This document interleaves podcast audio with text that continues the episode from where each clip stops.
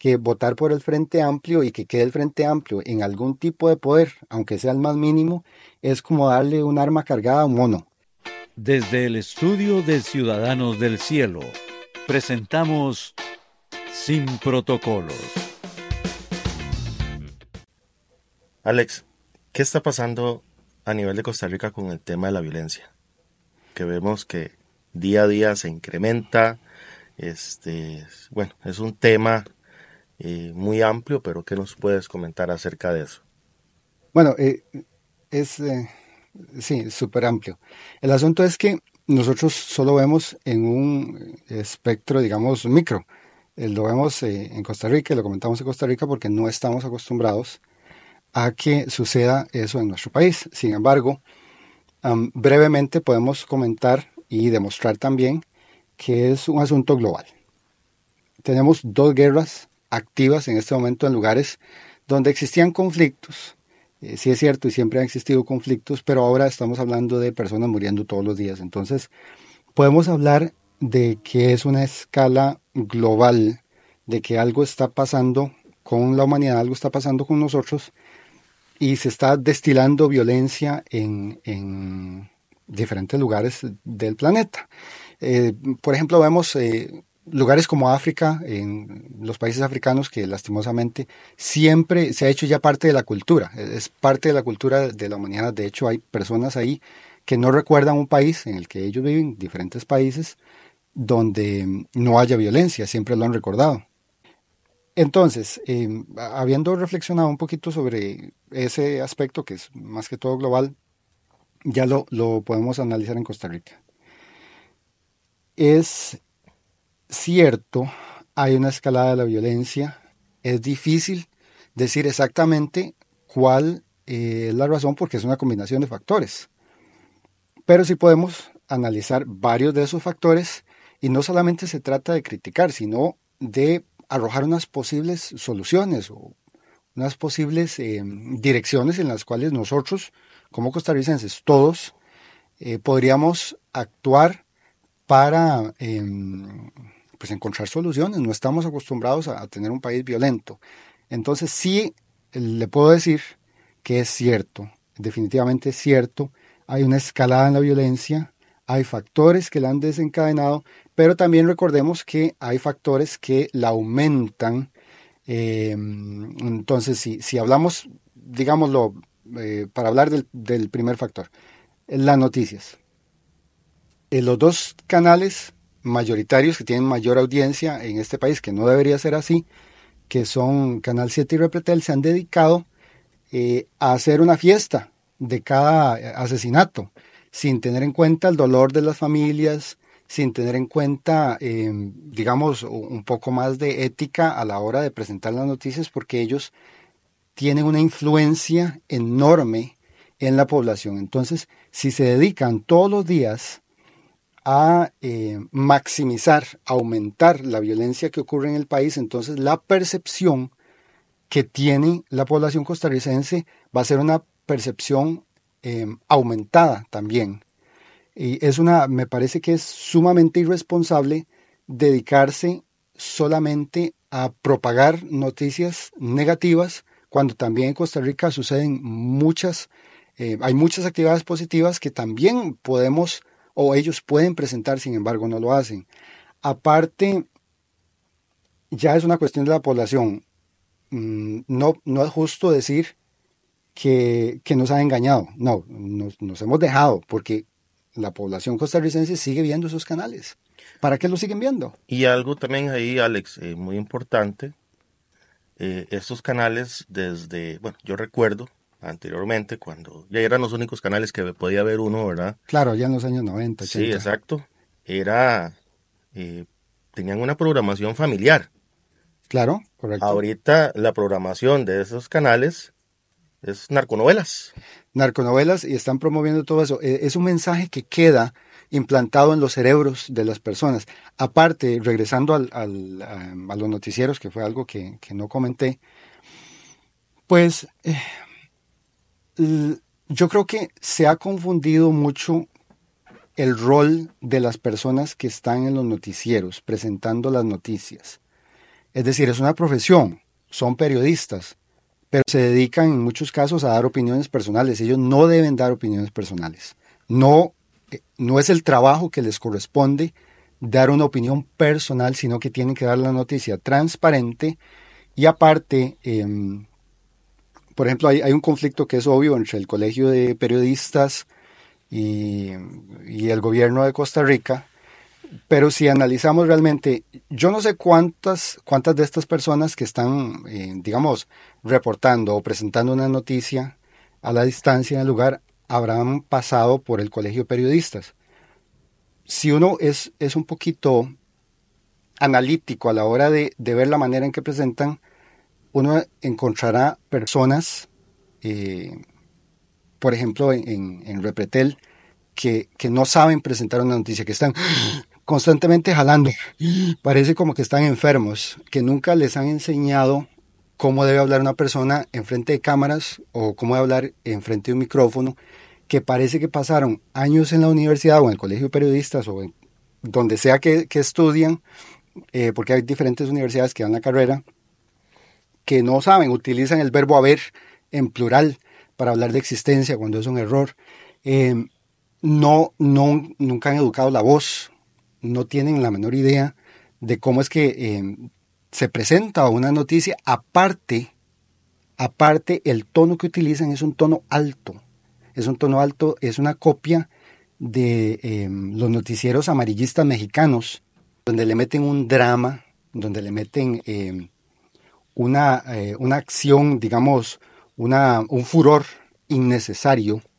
Simplemente, bueno, es una noticia trágica, eh, digamos un accidente de tránsito. Ellos no tienen que estar elevando el tono para transmitir ese estrés a la población costarricense. Eso es sumamente irresponsable y se nota, bueno, igual en Canal 7 hay personas ahí que no sé, mm, porque nosotros somos tan quietos y nos quedamos tan callados y, no somos analíticos, pero son personas que no saben hablar ante un micrófono, que parece que si estudiaron años eh, lo tiraron a la basura o de repente también uno podría pensar que es que los entrenan para eso. Entonces, em, eso no se va a reparar, eso no se va a arreglar. Lo que queda aquí es que la población se eduque y busque otros medios alternativos en todo caso. Eh, ¿Para qué? Si apenas hay una emergencia y, no sé, para mencionar algo, digamos un derrumbe eh, o ese tipo de situaciones de emergencia, siempre hay personas con celulares. No necesitamos esperar a las 12 o a la hora que sea para saber si hay personas transmitiendo en vivo. Entonces, por ahí el, lado, bueno, nos fuimos un poquito hacia, em, hacia la irresponsabilidad de, esos medios, pero em, por ahí se nota que si existe la violencia que ha subido, que los números lo dicen que ha subido y que es preocupante, pero debemos ser muy críticos a la hora de ver quiénes están eh, transmitiendo también esos números y cómo lo están transmitiendo. Sí, en realidad, bueno, yo a nivel personal, yo soy uno que desde hace muchos años no veo estos canales, ni veo noticias, ¿verdad? Este, más que todo porque son, como usted lo mencionaba, eh, amarillistas. la forma en que lo presentan, eh, lo que hacen es meterle miedo a la población. Pasa uno con miedo todo el día, ¿verdad? Ahora, Alex, este, hay otro punto ahí también en el tema de la violencia, que es el tema de las drogas.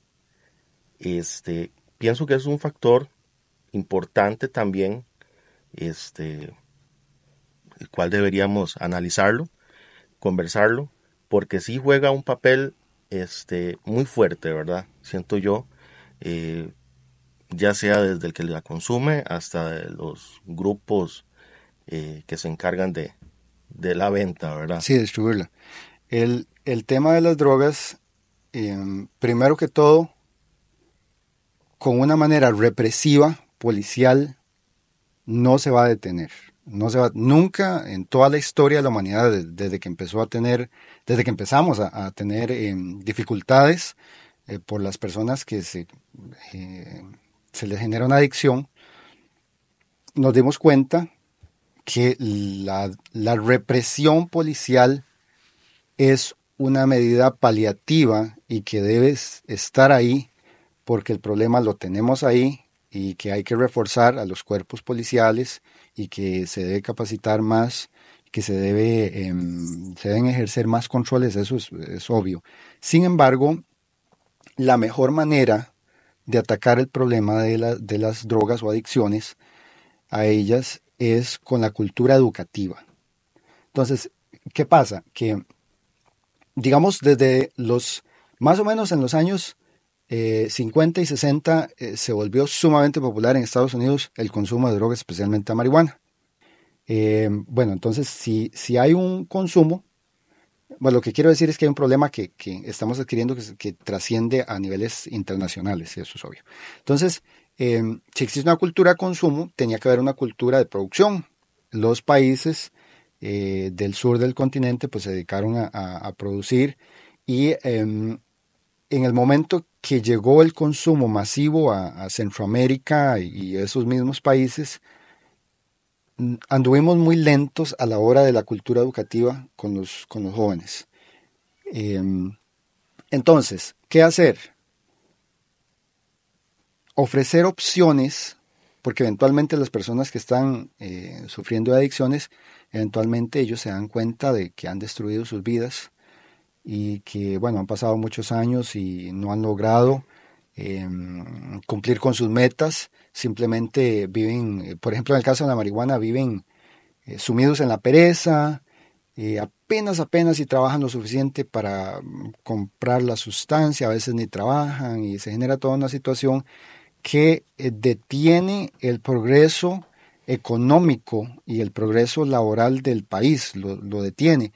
Entonces, cuando ellos se dan cuenta de el error que han cometido durante muchos años, debe haber centros de rehabilitación y posibilidades para que ellos puedan ser eh, personas activas en la sociedad y generar y también ser personas felices, porque las sustancias psicoactivas y algunas, bueno, otras sustancias, drogas ilegales en general, generan eh, o dan más bien una ilusión falsa de la realidad. Entonces, si han consumido 10 años, viven 10 años alejados de la realidad.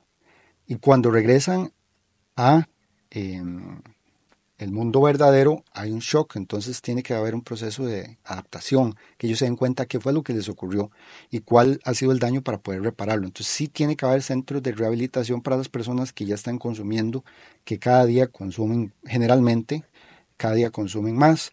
Eh, luego, como de, ese punto podemos desprender otro más, que los padres de familia no estaban y todavía no están preparados para asumir una educación responsable del tema. ¿Qué quiero decir con eso? Que ellos tienen que prepararse, saber cómo es que las adicciones van destruyendo a los jóvenes, a sus hijos, para poder sentar sentarse a conversar en familia sobre estos temas y hablarlo abiertamente y hablar del el vecinito o el hijo del vecino que está en la esquina vendiendo, qué es lo que pasó ahí. No atacarlos con violencia, sino con educación, porque la violencia va a generar más violencia y la educación genera una, una apertura mental y un conocimiento que les permite a los jóvenes saber por qué hay que decir que no. Saber quiénes son los que están equivocados. Entonces hay una enorme responsabilidad que cae sobre los padres de familia que tenía que haber empezado desde los años 90, que empezamos a ver eh, esta, digamos, este tráfico de, esa manera de pensamiento. Em, entonces, por ahí pudimos haber eh, solucionado gran parte de los problemas que estamos viendo ahora.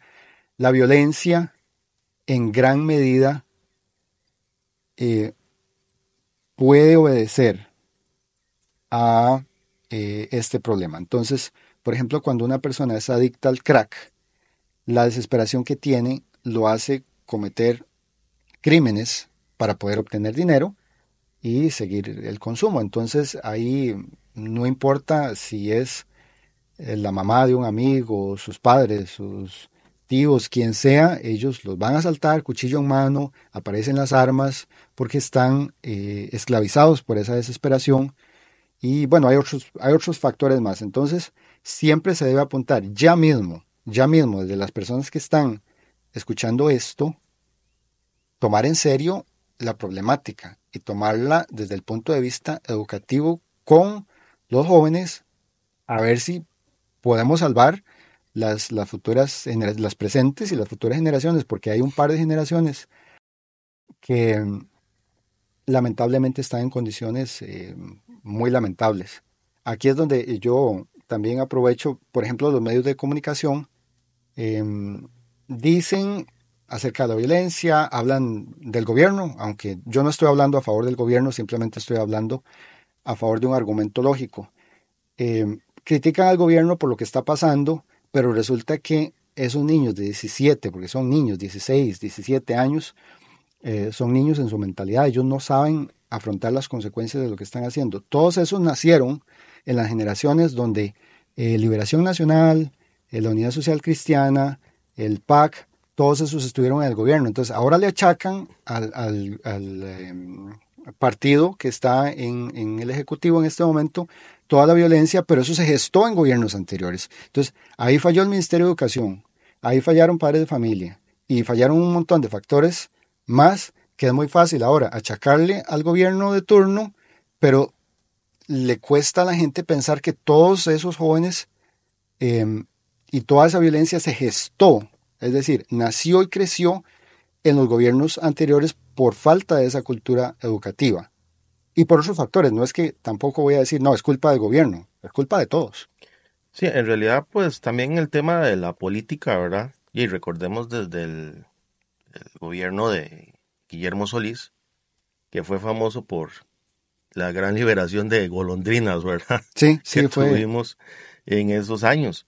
Que eso, eh, pues trajo también una ola de violencia, recuerdo yo, en esos, en esos años, y no estamos hablando de hace mucho, o sea, hace, hace poco, hace, hace poco y que hasta la fecha, pues no se ha logrado controlar, ¿verdad? No se ha logrado controlar y falta muchísimo. Y a nivel de leyes, ¿qué están haciendo o qué no están haciendo los políticos?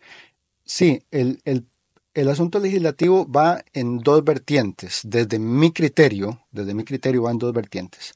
Primero, que según dicen los expertos en el tema, eh, estamos trabajando con, con, leyes antiguas, con leyes que no están actualizadas a la realidad social de Costa Rica y entonces eh, en muchos casos los jueces se van a pegar a esas leyes y punto. Lo que dice el libro se van por el libro y, se acabó. Entonces no podemos afrontar en el 2024, el año pasado, 2023, situaciones con leyes de los años 90, muchos, muchos años atrás, donde teníamos una realidad absolutamente distinta, donde eh, un, caso de asalto en ciertos lugares era algo rarísimo, ahora es común, eso es una realidad social absolutamente distinta. Primero por ahí. Entonces, les corresponde, creo yo, a los diputados promover y aprobar proyectos de ley que fortalezcan el Poder Judicial para la investigación y también fortalezcan eh, las estructuras ya existentes para que los jueces puedan castigar es decir, em, no leyes tal vez más severas, sino leyes distintas y nuevas que se apliquen a los casos que estamos viendo hoy en día, es decir, clasificarlos como otro tipo de violencia, por ahí. Luego, hablando meramente de, los políticos, hay partidos mm, políticos como por ejemplo el Frente Amplio, que votar por el Frente Amplio y que quede el Frente Amplio en algún tipo de poder, aunque sea el más mínimo, es como darle un arma cargada a un mono. Es algo sumamente peligroso. El Frente Amplio es el partido más peligroso que existe en Costa Rica en este momento. Es un partido que está en contra total de los valores costarricenses, en contra de nuestra cultura, es un partido que obedece a influencias extranjeras que nada tienen que ver con nosotros y que se disfraza de no comunista. Eh, por ejemplo, hay una entrevista muy famosa donde a Villalta lo desenmascararon totalmente que le preguntan si eso no es comunista y él sale hablando de los niños, que no come niños y hace un comentario absurdo. Totalmente no sé qué tiene que ver comer niños con, eh, la pregunta que le estaban haciendo. Entonces, desde ahí se desenmascaró muchísimo. Son partidos que em, buscan, bueno, el PAC, pero especialmente el Frente Amplio, buscan apoyarse en grupos minoritarios como los grupos de homosexuales y lesbianas para obtener sus votos y después dejarlos en el olvido. Entonces, esos grupos tienen que despertar y darse cuenta quién están apoyando. Si lo que están apoyando es simplemente una em, política falsa que como el comunismo no lo pudo eh, lograr con la rebelión del obrero, eh, porque ahora pues no, no tuvo éxito por, por, los, eh, por las garantías sociales y porque el que quiere trabajar trabaja y el que quiere ganar dinero pues de alguna forma lo termina haciendo de una manera honesta si así lo quiere, entonces el comunismo ahí falló.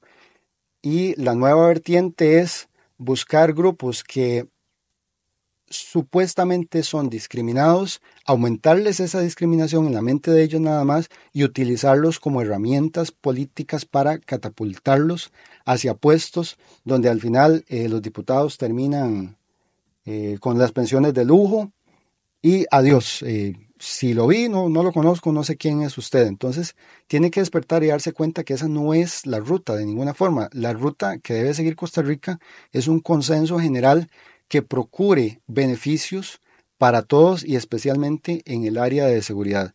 El Frente Amplio lo que viene a responder es a, digamos, al, a una nueva em, ola, un nuevo pensar del comunismo que como siempre ha fallado en todos los países donde se ha experimentado. No ha habido uno solo donde funcione y por ahí algunos me podrán decir que no, que mire que funcionó en Holanda, que funcionó. No, eso es capitalismo. Lo siento mucho, pero eso es capitalismo. Es muy distinto eh, decir así somos comunistas, pero tienen una, eh, un comercio capitalista. Eh, Rusia empezó a surgir cuando empezó a adoptar costumbres capitalistas. Entonces es absurdo y realmente Costa Rica no debe tener ni el más mínimo espacio para un partido como, como ese de bandera amarilla, ni los que lo representen. Aparte, viéndolo desde el punto de vista digamos, de los valores, que es lo que representamos nosotros, em, si una persona está en el Frente Amplio y, y, quiere seguir en ese partido y quiere apoyar las consignas de ellos, pues está en su derecho a hacerlo, pero tiene que olvidarse del Evangelio inmediatamente. O sea, no, no se puede, no se puede decir que es cristiano, que es católico, que es evangélico, que es creyente, que cree en Jesucristo, si apoya ese tipo de eh, consignas de, esas maneras de pensamiento. Entonces, está bien, pueden hacerlo. Costa Rica es libre en ese aspecto, es libre en la política, nada más que se olviden de Jesucristo, definitivamente. Sí, de hecho, es un, es un problema que tenemos a nivel de política, ¿verdad? Este, donde también se unen eh, al Frente Amplio, pues algunos diputados vemos ahí de, liberación apoyando y, lo extraño de todo esto, Alex, es que veía una noticia en redes sociales que este, el Ejecutivo está promoviendo eh, la construcción de una cárcel. Y pues ahí estaba el Frente Amplio ¿verdad? En, oposición y que gastar más bien ese dinero en mejora de infraestructura en lo que San José.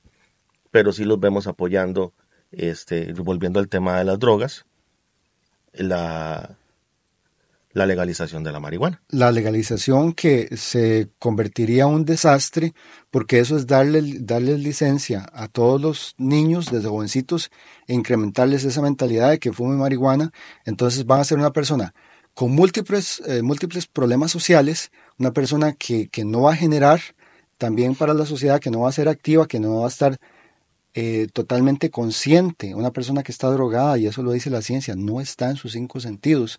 Entonces, se va a convertir en una carga social. Em, habrá personas a las que no les guste ese comentario, respeto sus opiniones, pero eh, se convierte en una carga social. Entonces, ese tipo de apoyo resulta ser sumamente nocivo. Una vez más, lo que necesitamos es un asunto de educación. Ahora, con todo este tema de educación, Alex, eh, ¿en qué influyen o en qué deberían las iglesias, tanto católicas como evangélicas u otras denominaciones, este, involucrarse o qué es el, punto en lo que ellos deberían acercarse y, estar ahí en todo ese tema de la violencia? las iglesias, eh, digamos la cristiandad para hablar en general, tienen o deben tener un rol principal, activo y actor dentro de todo esto que está sucediendo. Y ahí nos corresponde a nosotros, es decir, usted y yo y las iglesias no somos los diputados, no somos el presidente, eso les corresponde a ellos y tienen que, como se dice algo antico, pellizcarse y activarse. A nosotros nos corresponde en cada uno de nuestros lugares, en la iglesia a la cual asistimos, promover la educación. Ahora vea, si un jovencito a los 17 años cometió un asesinato, se involucró en algún tipo de acto de este tipo, entonces debemos pensar primero que podría venir de un hogar destruido. Entonces la única oportunidad muy, muy probablemente que tenga de recibir un mensaje diferente es si va en el caso de la Iglesia Católica, si va a la catequesis. Entonces los catequistas tienen que estar preparados. Personalmente he insistido mucho en que la catequesis debe cambiarse y el caso ha sido omiso. Por ejemplo, en mi parroquia, todas las veces que yo he intentado hacer una intervención amistosa, serena, pero con mucho sentido para cambiar la dirección que lleva la catequesis, recibo un rechazo o, simplemente nada. Eh, igual, voy a seguir insistiendo y vamos a seguir insistiendo hasta lograrlo. Entonces, ese, ese es el rol que nos corresponde a nosotros. En el caso, digamos, en el catolicismo, y hay muchísimo más que hablar en el catolicismo, pero sería pues bastante largo. En el caso del evangelismo, em, no voy a generalizar porque tenemos amigos, pastores y gente muy buena y de muchos valores que sí se preocupa por este tema. Sin embargo, las mega iglesias han seguido el televangelismo de los años 70 y 80 que se generó, se generó en Estados Unidos que es encerrarse en una burbuja y hacer plata. Entonces, ¿para qué son hipócritas? Mejor se ponen un negocio. O sea, ¿por qué no se ponen una escuela de negocios? Si lo que quieren es hacer plata, está bien, hagan plata. Pero una iglesia tiene una responsabilidad social. Entonces uno ve esas mega iglesias en Estados Unidos, por ejemplo, hay algunas aquí en Centroamérica, donde solamente yo me encierro y se lanzan a orar y se pegan esas lloradas y eso, eso no sirve. Eso no sirve porque la violencia nos está consumiendo. La violencia está consumiendo a los jóvenes, está eh, sometiendo a muchos padres de familia y muchas familias en el sufrimiento y encerrarse en una burbuja es total y absolutamente distinto, es la dirección distinta a lo que señala Jesucristo, que Jesucristo llama a la cristiandad a predicar la palabra, a predicar el Evangelio. En ningún momento dice, bueno, ustedes se encierran por aquí y lo que pase allá afuera, que pase. Entonces, em, como digo, no estoy generalizando porque hay muchas personas en el evangelismo que sí están preocupadas por el tema. Eh, sin embargo, no son la mayoría. Y em, algunos otros eh, se han involucrado en una corriente teológica falsa o un pensamiento teológico, ni siquiera una corriente, pensamiento teológico falso y cobarde que es que ya casi viene Jesucristo, entonces todo eso tiene que ocurrir. No, en ningún momento se dice, en las escrituras dice, ok, como ya Jesucristo ya casi va a venir, todo el mundo en cierres. No, siempre la enseñanza es ir a predicar. Siempre la enseñanza es salir y compartir el Evangelio. Si alguien lo escucha, excelente, y si no lo escucha, hasta ahí va nuestra responsabilidad. Entonces, eh, se han eh, convertido en máquinas de hacer plata. Eh, y aquí viene a mi mente una, parte de la escritura donde, donde llega Jesucristo, recordemos en el templo y lo que hace con todas esas personas que estaban haciendo un negocio en el templo. Entonces, exactamente lo mismo Y, em, una vez más, yo creo que es una cobardía, por lo menos no enfrentarlo, ¿verdad? Esconderse, esconderse detrás de eh, ciertas, ciertos eh, versos bíblicos manipulados, tergiversados, para decir, no, yo estoy siguiendo las escrituras. Entonces, hacerse rico con la palabra, hacerse rico con la fe es despreciable, mientras que los demás, digamos, jóvenes o activos, personas activas en la sociedad están sufriendo las consecuencias de la violencia. Entonces, el catolicismo, creo yo, que ha cerrado las puertas a una reforma educativa de la fe, no ha querido, puede ser por miedo, porque desconoce el tema, o porque simplemente ha cerrado las puertas. Y el evangelismo pues ha tomado otras direcciones que no están colaborando en ámbitos eh, sociales. Una vez más digo, no todos son así, porque tanto en una como en otra también he encontrado gente que pues sí ha apoyado. Eh, nuestro proyecto, por ejemplo, ha sido en el caso de algunos padres de familia, eh, bien acogido y, lo han apoyado y ahí vamos siempre en esa lucha. Pero em, nos falta muchísimo, nos falta muchísimo y sobre todo no hay que ser rencorosos. Si alguien le dice la verdad em, y sabemos de buena causa que es cierta, pues tenemos que ser de corazón humilde y aceptar que si hubiéramos empezado, por ejemplo, el catolicismo con una catequesis temprana allá por el año 2000, muchos, eh, muchos de esos jóvenes que ahora están muertos no estarían muertos y muchas de esas personas eh, y familias que han, eh, han, estado sufriendo las consecuencias no las estarían sufriendo. Entonces, algo ha faltado ahí. Como último, em, podríamos hablar de un poco, como último, y también continuando el tema de la fe. Em, hay una rama de la teología que se llama escatología, que tiene que ver con el final de los tiempos. Es un tema pues, un poco amplio. Sin embargo, hay dos, dos subtemas de eso que me gustaría tocar. Primero, que no debemos escondernos bajo la excusa de que ya casi se acaba el mundo y entonces hay que dejar que todo eso suceda. Que suceda el aborto, que sucedan las perversiones sexuales, que sucedan, porque ya casi se acaba el mundo. Entonces eso, em, vuelvo a recalcar, es una actitud total y absolutamente cobarde. Em, no sabemos, nadie lo sabe, hasta dónde eh, vamos a tener tiempo. Y personalmente, personalmente, no lo creo. Personalmente, eh, creo que nos falta muchísimo que superar los, los retos de la ideología de género que se nos presentan a nivel social y a nivel de fe. Son esos, son retos que la humanidad debe superar para vivir en mejores condiciones. Son retos que se deben superar para vivir en mejores condiciones.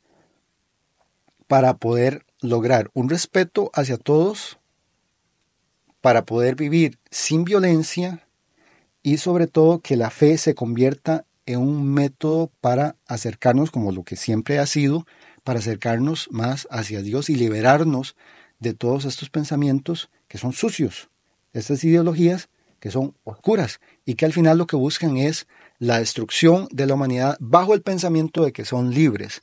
Entonces, eh, yo creo que el aborto, las adicciones y la ideología de género son retos que nosotros como comunidad tenemos que afrontar y tenemos que eh, ver de frente y proponer soluciones para eh, nuestras comunidades.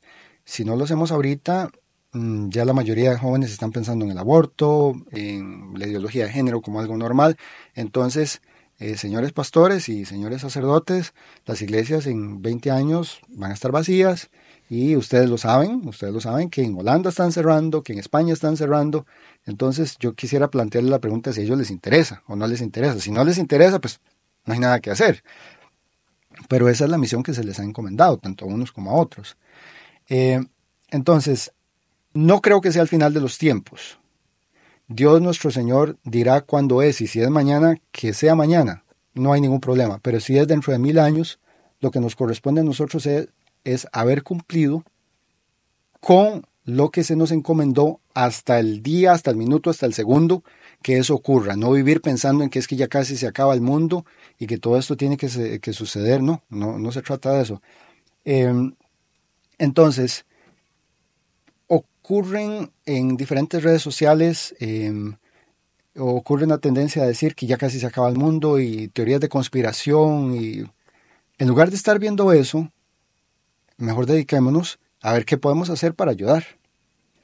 Em, todavía quedan muchísimos puntos, pero em, vamos a, porque son temas muy complicados, vamos a tratar de en futuros programas también em, abarcarlos. Apenas hemos dado como una pincelada de todo eso y yo creo que ya podemos terminar. Lo último que quisiera decir, Rudy, es que las personas que han visto estos contenidos que nos han acompañado, necesitamos que se nos unan a los grupos de redes sociales. Tenemos el grupo en, o los grupos, diferentes grupos eh, de Facebook en Ciudadanos del Cielo. Tenemos el canal de YouTube y eh, bueno, también tenemos la cuenta de TikTok. Entonces, hablar por sí solo, usted y yo podemos hablar durante horas. Todo el día y toda la semana. Todo el día y toda la semana pero necesitamos el apoyo de los padres de familia, especialmente de los padres de familia. Necesitamos ese apoyo para eh, encontrar la manera de darle la vuelta a esta cultura de la violencia por medio de la educación. ¿Y qué sería como lo mínimo que las personas que nos ven pueden hacer, Alex? Compartir los videos. Compartir los videos, darle like. Darle like. Eh, seguir el canal. Seguir el canal e integrarse a los grupos de Facebook. Si nos ven en TikTok, en el perfil de TikTok está el link para el canal de YouTube. Eh, ya muy próximamente el sitio web eh, va a estar listo. Claro, el sitio web oficial. Entonces, este, hay muchas formas. Eh, nos, ¿En qué nos ayudan a nivel de TikTok? Que comenten, que le den el corazoncito, que lo compartan. Todo eso nos ayuda a nivel de TikTok y de YouTube de que se le muestre a más personas, de poder llegar con este contenido a muchas más personas que tal vez lo están necesitando. Tal vez ocupan un mensaje de estos, tal vez lo están necesitando. Y saber que no están solos. Exactamente. Entonces, nada cuesta, es un par de segundos hacer eh, esas cuantas cosas en TikTok. Así que así nos despedimos. Muchas gracias. Chao. Muchas gracias. Desde el estudio de Ciudadanos del Cielo, hemos presentado sin protocolos. Producción y presentación, Rudy Gómez y Alex Zúñiga.